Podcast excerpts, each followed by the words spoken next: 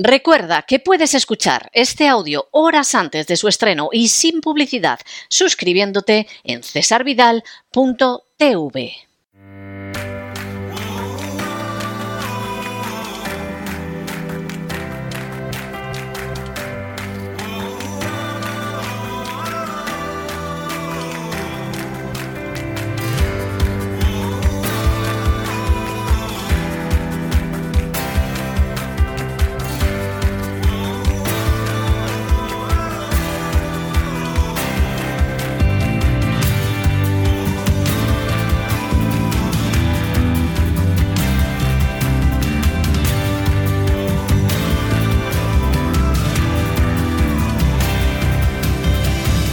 Vida Sana con Elena Kalinnikova.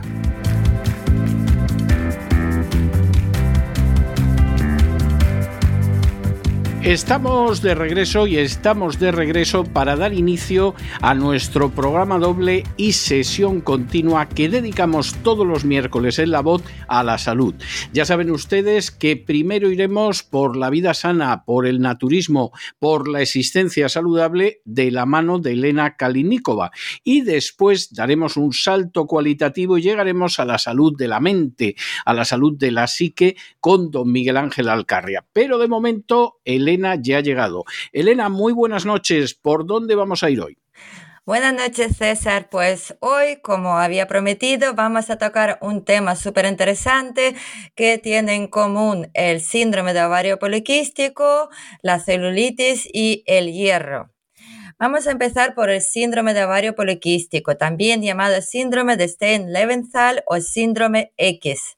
Es un trastorno endocrino muy frecuente en mujeres en edad reproductiva. Se trata de un trastorno hormonal que asocia mal funcionamiento de ovario con problemas metabólicos ligados a la resistencia a la insulina. Aunque la causa todavía es desconocida, sabemos que tiene cierta base genética, pero como siempre quisiera matizar que la predisposición genética no significa necesariamente que estos genes se expresen, su expresión o no expresión dependerá en mayor medida de los factores ambientales, en este caso del estilo de vida, de la alimentación, del estado de ánimo, concretamente de cómo afrontamos el estrés diario. El síndrome de ovario poliquístico se caracteriza por problemas de evaluación con reglas irregulares, aumento de vello corporal asociado a mayor o menor grado de obesidad. Y el diagnóstico, por ejemplo, la mayoría de las veces se diagnostica en mujeres a los 20 o 30 años y los síntomas a menudo empiezan al iniciar los periodos menstruales. Y tan solo en algunas ocasiones el diagnóstico puede hacerse antes cuando las niñas presentan de forma precoz antes de los 8 años determinados signos de la pubertad como desarrollo del vello público o axilar. Entonces, ¿cuáles serían los síntomas? Eh, por ejemplo, las alteraciones menstruales engloban tanto tener periodos irregulares con ciclos largos de más de tres meses sin menstruación o ciclos cortos con menstruaciones cada 15 días.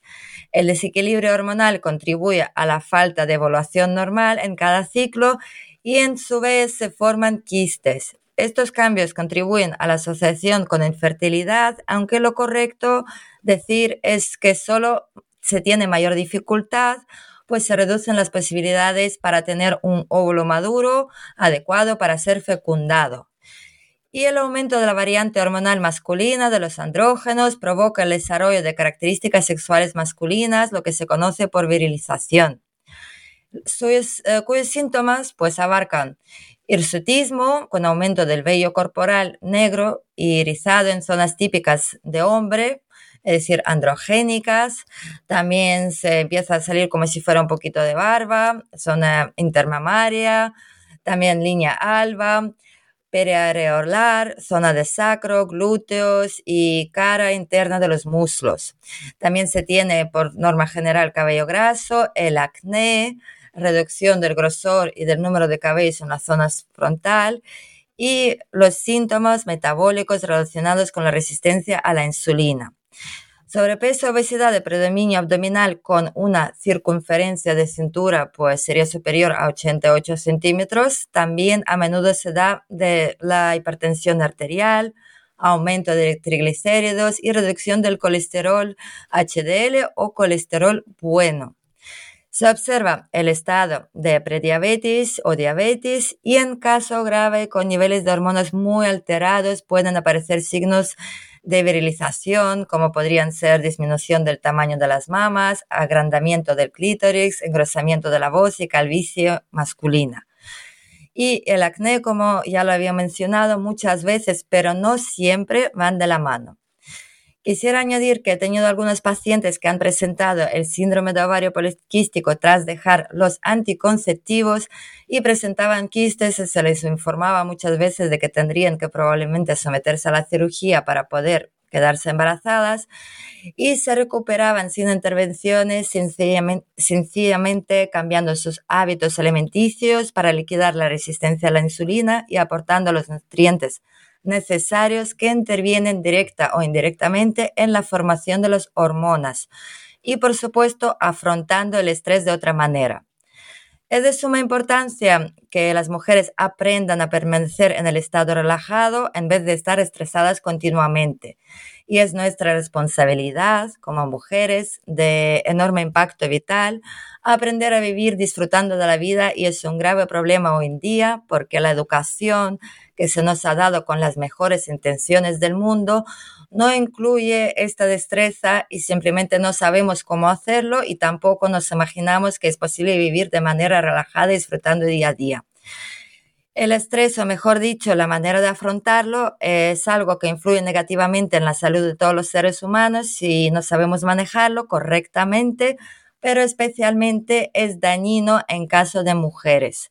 Además, nuestro cuerpo y los circuitos neuronales aprenden a lo largo de la vida a tener un estado base, un estado característico y propio de nosotros y luego la mayor parte de nuestra vida permanecemos en él, en este estado.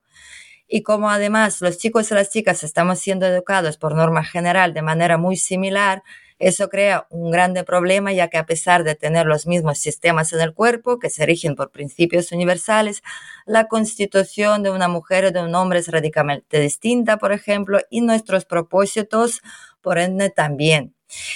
Y nuestras funciones difieren enormemente y el no saberlo, negarlo o no darle la importancia, en primer lugar, tiene un impacto tremendo en el sistema hormonal de la mujer y de ahí surge la mayoría de los problemas de la salud, incluyendo también el síndrome de ovario poliquístico. Pero es posible reaprender y reeducar nuestro cuerpo y la mente y es uno de nuestros propósitos principales de los tiempos en los que vivimos. Ahora vamos a ver un, poquito en un lenguaje comprensible qué es el síndrome de ovario poliquístico.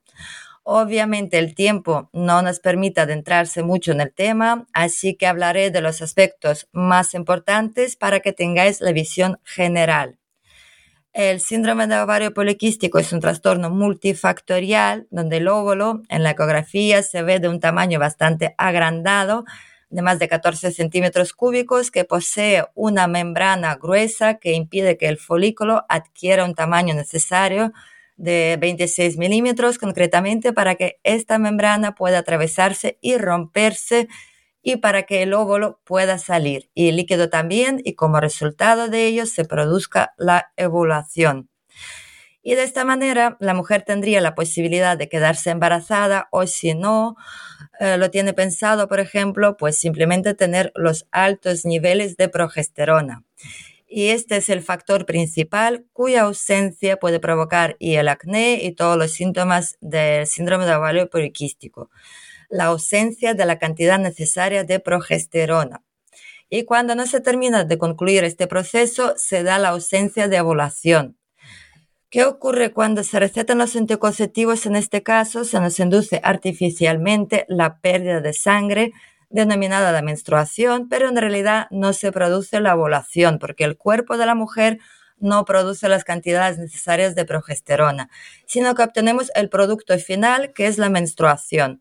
Es como si fuera el engaño de una misma, ya que aparentemente hay menstruación, pero carece de lo más importante que es la ovulación y a causa de que el cuerpo no produce de manera endógena, es decir, de manera interna la cantidad necesaria de progesterona, y sí hay hormonas sintéticas que nunca intentan em, sustituir nuestras hormonas que produce nuestro propio cuerpo, pero jamás lo van a lograr de la misma manera y además no son tan seguros ni eficaces para nosotros. De hecho, también está involucrado un aspecto psicológico de la paciente que sufre de síndrome de ovario poliquístico y es que según se observa, casi siempre se tiene problemas con la autoestima y la seguridad en sí misma. Y esto también tiene su explicación, ya que la progesterona es uno de los nuestros antidepresantes naturales y su ausencia en niveles adecuados produce las consecuencias en nuestro estado de ánimo también. Y en el siguiente programa... Pues Elena, Elena, muchísimas gracias. Vamos a quedarnos aquí y te voy a emplazar para que la semana que viene nos digas qué hacemos para poder prevenir este síndrome. Me parece fantástico, sí. Vamos a ver cómo, qué podemos hacer desde el nivel dietético para prevenir el síndrome de ovario poliquístico y hablaremos también un poco de la celulitis. Muchísimas gracias, César. Pues muchísimas gracias, muchas gracias, Elena. Un abrazo muy fuerte. Y para vosotros también, un feliz día.